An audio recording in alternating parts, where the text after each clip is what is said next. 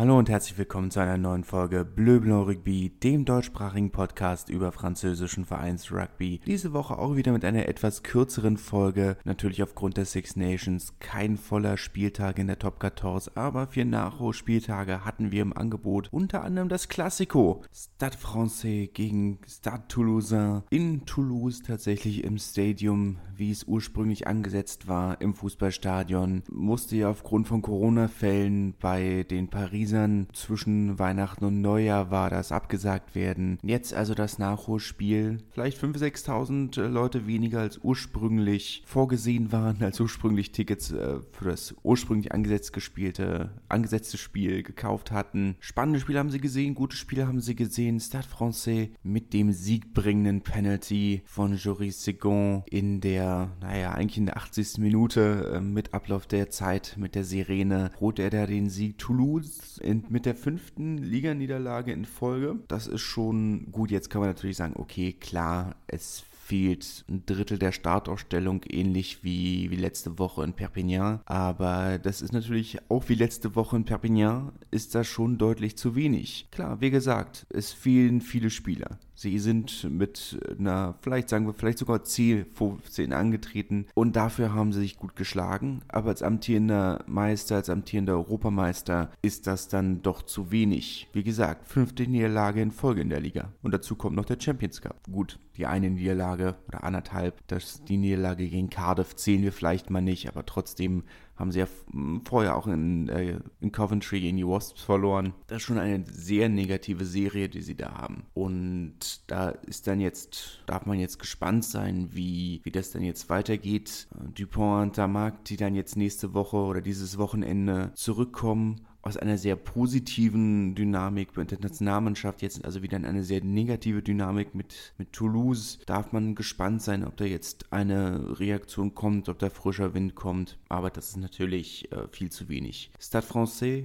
dürfen sehr zufrieden sein. Gut, klar, denen fehlt eigentlich kein Spieler, wenn ich es richtig im Kopf habe. Und dann kann man vielleicht auch schon wieder sagen, okay, gegen eine zweieinhalbte Mannschaft von Toulouse kann man dann auch schon mal mehr holen. Aber gewonnen ist gewonnen, knapp oder nicht. Das ist mehr, als sie in dieser Saison oft getan haben. Von daher ist es äh, vollkommen okay. Und ich meine, Stade Francais Zuschauer sind ja gar nicht gewohnt, dann vor 30.000 Menschen zu spielen. Sicherlich auch erstmal wieder eine Umgewöhnung. Das ist unnötig gemein. Aber es stimmt schon, dass Stade Francais ähm, seit einigen Jahren eklatanten Zuschauermangel haben. Ich meine, selbst für die, für die Derbys gegen, gegen Racing haben sie nicht das ganze Stadion aufgemacht, sondern immer noch so eine, immer noch kleine Ecken äh, mit Planen abgedeckt. Ist natürlich für so einen historischen Verein doch schon sehr bitter. Und ja, klar, jetzt kann man natürlich sagen, mit PSG hat man, oder mit den beiden PSGs, mit Fußball und Handball hat man doch sehr große Konkurrenz in der Hauptstadt, aber trotzdem. Na gut, es ist Paris, es ist dasselbe Problem, was wir in Berlin auch haben bei so viel Zuzug, die alle in ihr, bei ihren alten Vereinen quasi aus der Heimat bleiben. Da sind die traditionellen Vereine dieser Stadt oder der Städte kommen da so ein bisschen ins Hintertreffen. Das hat man ja in fast allen größeren Städten, aber ein Verein wie Toulouse kann da natürlich, hat irgendwo dann doch eben mehr Glanz. Ein Verein wie Bordeaux-Bègles hat mehr Glanz als, als Stade Francais. Und das ist dann doch sehr bitter. Aber gut, ich komme vom Thema ab. Äh, katastrophale Situation haben wir im französischen Rugby genug kommen wir noch zu. Vorher reden wir noch kurz über Racing und äh, beziehungsweise Racing gegen die Section Paloise. 35 zu 29 ist es ausgegangen. Ach so, das Ergebnis sollte ich vielleicht auch nachliefern vom sogenannten Classico. 28 zu 29 letzten Endes für Stade Francais, also immerhin noch der Defensivbonus für Toulouse. Racing hatten 35 zu 29 gegen Po gewonnen. Überraschend ähm, knappes Spiel, muss man sagen. Po, die ein wirklich sehr schönes Spiel gespielt haben, sehr gutes Spiel gespielt haben, sehr offensiv, auch das ganze Spiel über. Das ist ja so eine Sache, die, die bei Po immer so eine Sache ist. Aber wirklich über 80 Minuten lang gutes Spiel gemacht. Herausragende Leistung von unter anderem äh, Clovis Lebay, auf der 9 und äh, Daniel Peffon auf der oh, 11 oder 14 auf dem Flügel in jedem Fall. War sowieso eine gute Woche für die Familie. Er mit seiner sehr guten Partie äh, gegen Racing, sein Bruder, vertritt Nigeria bei den Olympischen Winterspielen im Langlauf, glaube ich, oder in der Abfahrt. Ich weiß es nicht genau. Wintersport ist nicht so ganz mein Fall. Bin ja ein Flachlandkind. In Berlin haben wir doch seit äh, vor meiner Zeit keine, keine Skigebiete mehr. Hatten wir mal, meine Mutter zumindest erzählt. Aber auch das ist wieder äh, eine andere Geschichte aber war eine herausragende Leistung. Etwas enttäuschend von, von Antoine Astoy, der zwar im Spiel eine sehr gute Leistung abgeliefert hat, aber ungewöhnlich unpräzise vom Tee war. Ähm, wenn er alle seine Kis getroffen hätte, hätte das Ergebnis, naja, kämen wir ungefähr auf einen Unentschieden raus. Ist ungewohnt für ihn, ist eigentlich einer der zuverlässigsten Kicker der Liga, aber gut, kann passieren, kann passieren. Insgesamt trotzdem auch von ihm eine gute Leistung, ähm, wenn er dann nach La Rochelle wechselt nächste Saison, wird er sicherlich sehr vermisst werden in Po. Ähm, die Zehner-Situation nächste Saison dürfte sowieso interessant werden, aber auch dazu noch später mehr. Für Racing ist es ähm, ein Ergebnis, mit dem, sie, mit dem sie sehr gut leben können. Sie hätten natürlich sehr gerne den Offensivbonus gehabt, aber trotzdem natürlich eine Sache, mit, äh, mit der sie leben können. Man darf natürlich, wenn wir jetzt über die gute Leistung von Po reden, müssen wir natürlich umso mehr sagen, was für eine gute Leistung das von Racing war. Das Spiel dann trotzdem zu gewinnen, auch das war die Saison ja nicht unbedingt immer der Fall, aber sie kommen in Form, wenn es am wichtigsten ist. Und das ist dann eine Sache, die muss man auch äh, hervorheben. Besser jetzt als, als zu früh, sieht man in Toulouse, auch wenn natürlich noch eine,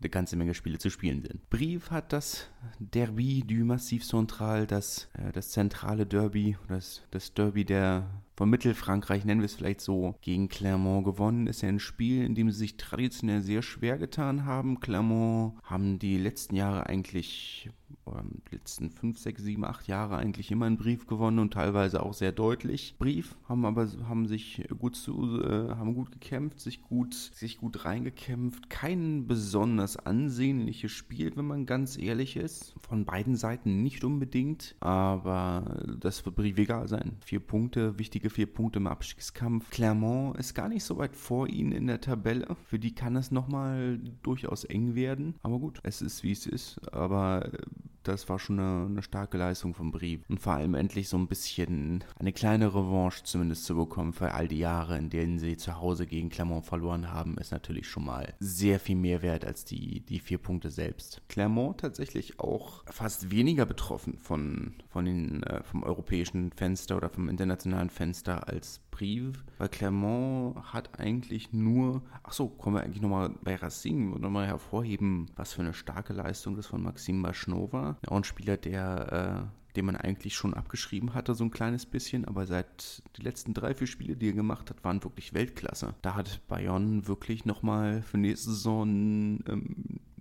klasse Verstärkung Oh, man dachte, ich dachte so ein kleines bisschen, naja, ob das wirklich, äh, das ist vielleicht eine, eher eine Verpflichtung des Namens wegen, aber die letzten drei, vier Spiele von, von Maschno, also viel mehr hat er ja noch nicht gemacht die Saison, waren Weltklasse. War er fast wieder auf, auf seinem persönlichen Best, Bestniveau. Klasse. Ja, aber Clermont von, von den Six Nations, ich meine, wer fehlt denn, wenn wir ehrlich sind? Das ist eigentlich nur Pinot und Pinot ist natürlich ein Riesenverlust, ein herber Verlust, wenn er nicht da ist oder eine Riesenbereicherung, wenn er da ist, natürlich, aber bei Brief fehlt eigentlich mehr. Brief fehlt, ähm, die, fehlt eine Achse mit den beiden georgischen Nationalspielern. Ihnen fehlt ein spanischer Nationalspieler und ich glaube ein, ein portugiesischer Nationalspieler. Hundertprozentig bin ich mir nicht sicher, aber in jedem Fall fehlen ihnen äh, mindestens, mindestens drei Spieler. Also doch schon deutlich mehr als, als in Clermont. Von daher möchte man das auch nochmal hervorheben. Brief fast härter getroffen als, als Clermont. Und trotzdem dieser Sieg.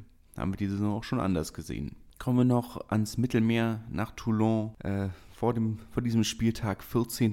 in der Tabelle, letzter. Ähm, gut, jetzt wieder tatsächlich in fast Vollbesetzung. Auch hier hat eigentlich nur ein Spieler gefehlt, Gabin Villiers, der sich jetzt auch noch verletzt hat wahrscheinlich das Spiel gegen Schottland auch noch verpassen wird. Leider für mich absolut der Mann auf äh, oder Mann des Spiels, der letzten beiden Spiele, der hatte richtig Bock wo er sich überall reingeworfen hat, in jedes Ruck, in jeden Mall. Ähm, da ist als einer der kleineren Spieler vor allem, ja, klasse Leistung, klasse Leistung. Dem Video, äh, das, das der französische Verband äh, hochgeladen hat auf dem YouTube-Kanal, wo, wo Fabien Galtier ihm noch sagt, du, dein, dein Gegenüber, gegenüber dem Spiel, ne, das ist ein ganz bissiger Hund, ein ganz bissiger Hund, nur ja, wir werden uns verstehen. Wir werden uns, glaube ich, gut verstehen. Äh, ja, Camembert auch äh, ja, sehr angriffslustig. War gut. Hat mir gefallen. Hat sehr viel Spaß gemacht. Gut, schade jetzt natürlich, dass er, dass er jetzt eine Weile, naja, zwei, drei Wochen verletzt ausfallen wird, aber gut. Das ist leider auch Rugby. In Toulon trotzdem gut besetzt, unter anderem Eben Etzebes mal wieder dabei. War ja die große Nachricht noch, weiß nicht, war das noch vor dem Spiel oder während des Spiels, äh, ist ja dann die, die große Nachricht rausgegangen, dass er den Verein am Ende der Saison verlassen wird. Das ist wenig überraschend. Ist seit drei Jahren, dreieinhalb Jahren jetzt im Verein, hat insgesamt seitdem 29 Spiele bestritten. Das ist natürlich sehr wenig, wenn man bedenkt, wie viel Geld er frisst im Salary Cap. Die Spiele, die er gemacht hat, Weltklasse, ne, keine Frage. Da war das Gehalt auch wert, aber 29 Spiele in drei Jahren sind halt einfach verdammt wenig. Zwischen den ganzen äh, langen Länderspielfenstern, langen Verletzungspausen und von seiner persönlichen Sicht ist natürlich auch nochmal verständlich, seine Frau lebt noch in, in Südafrika. Da ist natürlich klar, dass, äh, dass er dann zurückgehen wird. Aber ein kleiner Exodus in Toulon ist ja auch Louis, Louis Carbonell, so rum ist es. Anthony Ballot wechselt zu Clermont. Carbonell äh, wird wohl zu Montpellier wechseln. Das ist sehr schlecht angekommen bei den Fanclubs. Ähm, Carbonell ja ein, ein richtiges Eigengewächs von den Minis an im Verein gewesen, dass man, dass man ihn vorzeitig oder vor Vertragsende gehen lässt oder fast loswerden wollte, äh, ist einigen sehr, sehr bitter aufgestoßen. Jetzt liest man auch, dass Vaya Vasea Naya Salevu wird, will wohl nicht im Sommer wechseln, hat ja eigentlich einen Vorvertrag unterschrieben, aber auch er hat eigentlich nicht mehr so richtig Lust auf Toulon. Ist eine schwierige Situation, zumindest wurde heute bestätigt, Patrice Colasso, äh, Patrice Colasso, Pierre Mignoni, Patrice Colasso äh, natürlich nicht, der ist schon weg, aber Pierre Mignoni, äh, nachdem er jetzt bekannt oder nach seinem Abgang von, von Lyon, nachdem er öffentlich geworden ist, der Abgang von Lyon, zum Ende des Jahres hin, wird er jetzt also zu Clermont, äh, verdammt, zu Toulon wechseln, nicht zu Clermont. So, jetzt haben wir es aber. Allerdings nicht in, nicht in der Kombi wie in letzte oder vorletzte Woche noch spekuliert, äh, sondern andersrum. Franck Azema wird Trainer bleiben mit, und Pierre Mignoni Sportdirektor. Die Nachrichten oder die Medien hatten vorher es andersrum spekuliert, dass Mignoni Trainer wird und Azema Sportdirektor. Aber gut, wie rum auch, ist hier letzten, äh, letzten Endes auch egal. Toulon hat in jedem Fall 21 zu 18 gegen Bordeaux-Bègles gewonnen, gegen den Tabellenführer. Letzter gegen Erster tatsächlich gewesen. Bordeaux natürlich ähm, mit einigen Schlüsselspielern weniger. Jalibert nicht dabei, Lucu nicht dabei, Woki nicht dabei. Da hat schon einiges gefehlt. Ähm, man ist mit einer sehr jungen Mannschaft angetreten, wo man natürlich auch sagen muss, im Sturm war es ein bisschen sehr schwierig. Man, Pierre Beauchaton hat letzte Saison noch, noch in der dritten Liga gespielt als 18-Jähriger. Jetzt äh, sollte er auf einmal gegen Sergio Parisset antreten. Das ist natürlich eine sehr große Herausforderung. Ähm, Pierre Bailly hat natürlich ähm, Pierre Bailly so rum. Hat er ja schon einige gute Spiele diese Saison. Er ist schon ein bisschen erfahrener. Insgesamt aber natürlich eine sehr junge Mannschaft, mit der Bordeaux angetreten ist. Und dafür haben sie sich sehr gut geschlagen. 21 zu 18 kann man jetzt eigentlich auch. Das ist okay. Für Toulon natürlich unglaublich wichtige Punkte, keine Frage. Gerade mit der ganzen Situation außen drum. Es ist natürlich äh, so viel Unruhe wieder im Verein ist, ist einfach jeder Punkt wichtig. Aber gut, kommen wir zur Pro D2 mit einigen enttäuschenden Ergebnissen, mit einigen überraschenden Ergebnissen. Wir fangen einfach mal an. Agen hat äh, 30 zu 9 gegen Grenoble gewonnen mit Offensivbonus. Etwas überraschend beziehungsweise nicht, nicht überraschend, dass Agen so ein Spiel gewinnen kann, wissen wir ja in der Theorie. Sie haben es nur oft nicht gemacht. Aber es ist enttäuschend, dass Grenoble nicht dann so tief am Abstiegskampf, wie sie stecken, dann nicht mehr gezeigt haben. Da hat für mich mental einfach so viel gefehlt. Da warte ich eigentlich deutlich mehr von einem Verein wie Grenoble, die ja rein vom rein in der Theorie vom Kader her um, um die ums Halbfinale mitspielen müssten. Wenn auch vielleicht nicht um den Aufstieg, aber zumindest um, ums Halbfinale mitspielen müssten. Darf man gespannt sein, wie es da weitergeht, aber ich meine, es ist unwahrscheinlich, es ist möglich, aber unwahrscheinlich, dass sie tatsächlich absteigen. Aber ich wäre schon neugierig, was passieren würde, würden sie absteigen, wie es da weiterginge. Naja, weil natürlich einige interessante Derbys winken würden in der National. Valence, Chambéry, Aubenas, gäbe es ja durchaus einige interessante Spiele. Nicht zu vergessen natürlich äh, Bourgoin zum Beispiel. Da, da wäre schon einiges Spannendes, Regionales drin. Fände ich schon sehr unterhaltsam. Aber natürlich für den Verein finanziell eine Katastrophe, aber gut. Auf der anderen Seite steht dann vielleicht auch das Zweitstadion nicht mehr ganz so leer. Aurillac hat 12 zu 10 gegen Coulommiers gewonnen. Äh, Coulommiers natürlich mit dem Defensivbonus. Ähm, das erwartete Spiel, wenig offensiv, sehr viel Kampf. Äh, Coulommiers in der ersten Halbzeit mit einem sehr kuriosen Versuch. Ähm, zweimal, oder wo man dachte, ah, ist äh, der Ball nach vorne gefallen. Schiedsrichter sagt nein, nach hinten zweimal weiter gespielt und irgendwo ist der Ball dann doch noch in der Ecke angekommen. Äh, vielleicht auch mit einem Spieler, der im Aus war. Keine Ahnung. Schwieriger Versuch in jedem Fall. Da hätte es so viel gegeben, was man hätte überprüfen müssen. Hat der Schiri aber nicht gemacht. Versuch gegeben. Am Ende hat Uriak natürlich trotzdem gewonnen. Sehr umkämpftes Spiel, wie man es von ihm kennt. Sehr geschlossenes Spiel, wie man es von ihm kennt. Aber Sieg ist Sieg. Das ist das, äh, was Uriak kann. Von daher sollte man ihm da vermutlich auch keinen Vorwurf machen. Rouen haben 13 zu 90 gegen Monemarsan äh, verloren. Auch hier ein kontroverser Versuch, der die Entscheidung bringt. Leo Colli rutscht zurück aus dem Trainingslager der Nationalmannschaft. Der junge Neuner ähm, mit einer Interception in der ersten Halbzeit. Für meine Begriffe stand er da schon nach dem Ruck Abseits, hat den Pass von der Neuen weg abgefangen. Ja, für meine Begriffe wäre das Abseits gewesen. Es wurde aber vom, vom TMO überprüft. Von daher gehe ich mal davon aus, dass, dass die da mehr wissen als ich und äh, Recht behalten. Ich kann aber jeden Ärger über diesen Versuch verstehen. Insgesamt natürlich klar die Kräfteverhältnisse klar verteilt. Monomarsan klare Favoriten gewesen im Spiel. Rouen auf dem vorletzten Platz natürlich ähm, unter Zugzwang natürlich, wenn auch vielleicht aus offensichtlichen Gründen nicht unbedingt nur auf dem Platz mit dem Gedanken, den Gedanken, aber insgesamt natürlich keine Überraschung, dass Monomarsan dieses Spiel gewinnt. Vielleicht sogar ein kleines bisschen zu niedrig, aber es ist wie es ist. Oyonnax hat 26 zu 7 gegen Wann gewonnen. Äh, zwei deutsche Spieler natürlich beteiligt. Chris Hilsenbeck hat gestartet. Für Wann hat den Versuch von Rudy Page erhöht. Und Erik Marx ist Anfang der zweiten Hälfte von der Bank gekommen. Jetzt, wo er wieder fit ist, auch mit sehr regelmäßigen Einsatzzeiten. Sehr schön, auch wenn das Ergebnis erwartet äh, mau ist, aus in Anführungszeichen deutscher Perspektive. Aber natürlich erwartet Oyonnax sind die beste Mannschaft in dieser Saison oder die formstärkste zumindest. Von daher kann man das, glaube ich, auch so unterschreiben. Carcassonne hat 45 zu 35 gegen Bourg-en-Bresse gewonnen. Die fünf Spiele oder die Serie von Bourg-en-Bresse, fünf Spiele in Folge ohne Niederlage ist damit vorbei. Carcassonne überzeugt weiter, weiter in Playoff-Position und man muss auch sagen, überraschend, ähm, überraschend gut in, im Angriff. Da hatte ich es immer so ein bisschen schwieriger äh, eingeschätzt. Aber Bourg-en-Bresse hat natürlich auch nicht die solideste Verteidigung. Insgesamt aber trotzdem ein sehr schönes Spiel, sehr schön anzuschauen. 45, 35, viele Punkte, wenn man auf sowas steht.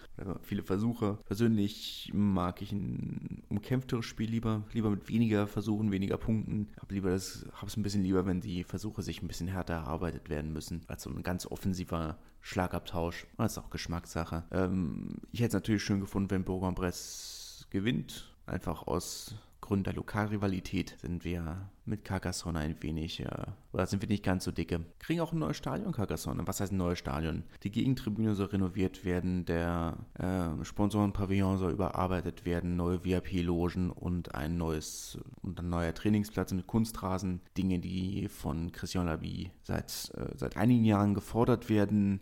Stand ja so ein bisschen auch ähm, in den Sternen, ob er verlängern würde oder nicht. Hat jetzt aber seinen Vertrag verlängert. Wahrscheinlich aufgrund dieser Zusage vom, vom Rathaus, das Alberto Mac äh, zu renovieren. Ich glaube schon, dass es einen großen Einfluss hatte. Ein Trainer, der sehr gefragt ist in Frankreich.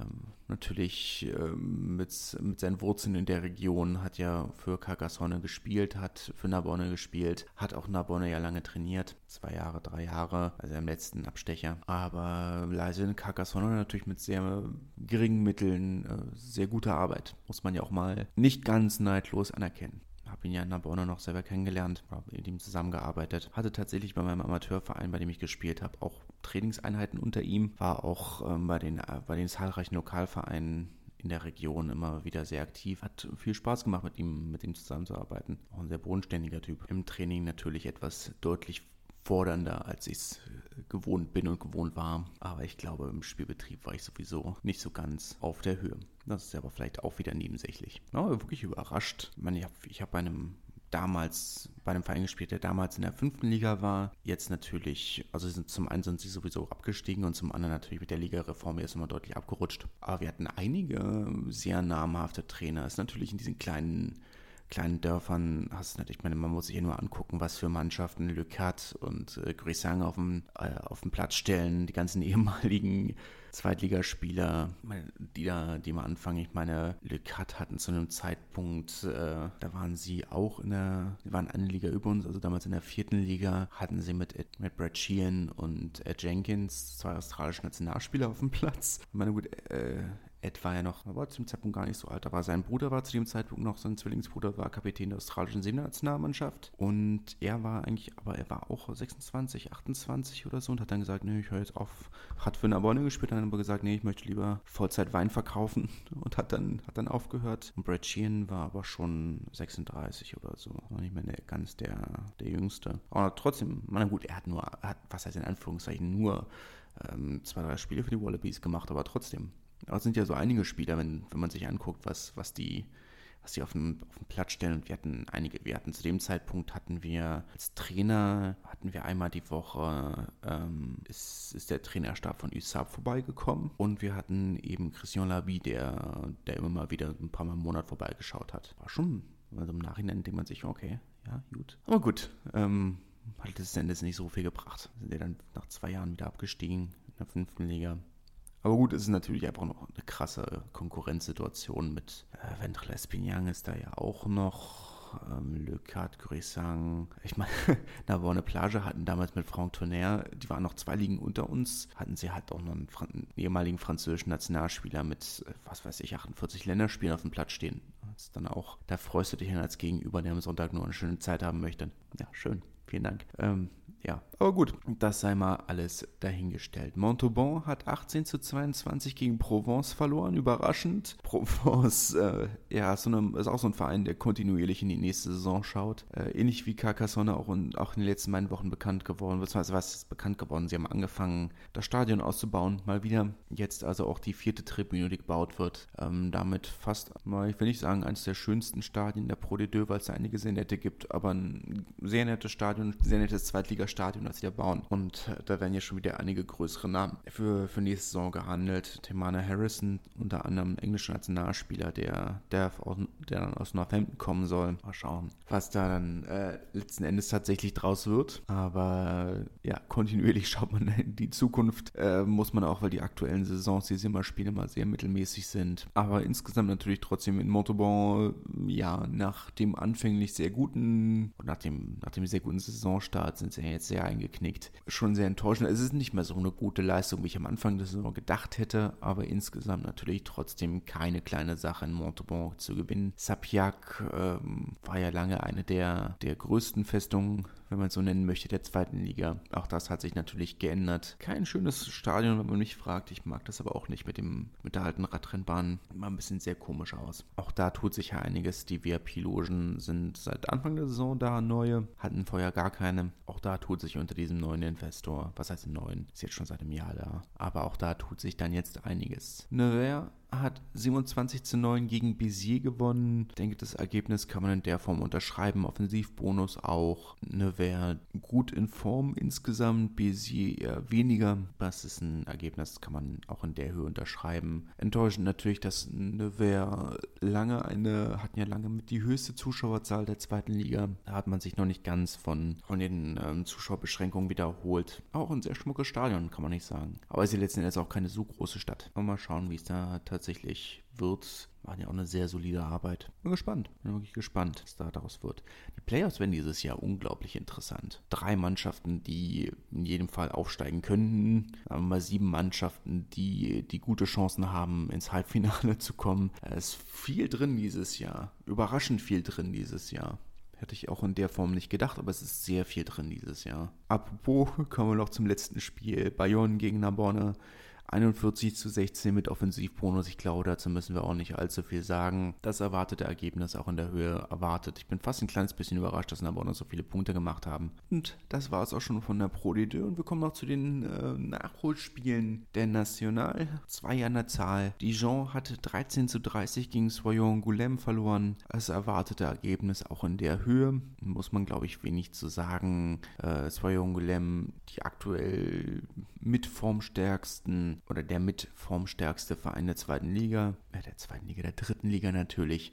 Oh, heute ist äh, Tag der Versprecher. Ähm, vielleicht äh, nach der doch sehr umkämpften ersten Halbzeit, in der man noch sehr nah beieinander lag, dann also diese starke zweite Halbzeit. Vielleicht hat man, hat man Dijon bisschen unterschätzt, aber gewonnen ist gewonnen. Und dann gab es noch ein potenzielles deutsches Derby zwischen Valence Romance und Tarbes. Dem Menzel ist für Valence von der Bank gekommen und zwar in der, ich schaue nach, 71. Minute, also als das Spiel eigentlich schon vorbei war. Aber Maxime Oldmann nicht, äh, nicht mit von der Partie auf Seiten von Tarbe, aber 43 zu, äh, zu 24. Ähm, auch das erwartete Ergebnis. Man hat, es war ja relativ absehbar, dass das Valence gewinnt. Daher auch da muss man, glaube ich, nicht allzu viel zu sagen. Äh, Tarbe weiter enttäuschend diese Saison, auch wenn ich das nicht an diesem Spiel festmachen würde, weil wie gesagt, gegen Valence kannst du schon verlieren, gerade auswärts, aber natürlich trotzdem ein wenig enttäuschend. Und äh, noch, na, sagen wir mal in Anführungszeichen, zweieinhalb weitere Beiträge aus der Adler Watch, was unsere äh, deutschen Nationalspieler in Frankreich so getrieben haben. Mathieu Ducot hat tatsächlich sein erstes Saisonspiel verpasst für Lannemazon, die ihr Nachholspiel auch verloren haben. Aber Sani Dembele durfte für Beauvais wieder ran. 24 zu 44 haben sie gegen Périgueux verloren. Der neue Verein von Richard Hill, auch ein Projekt, das mittelfristig in die zweite Liga aufsteigen möchte.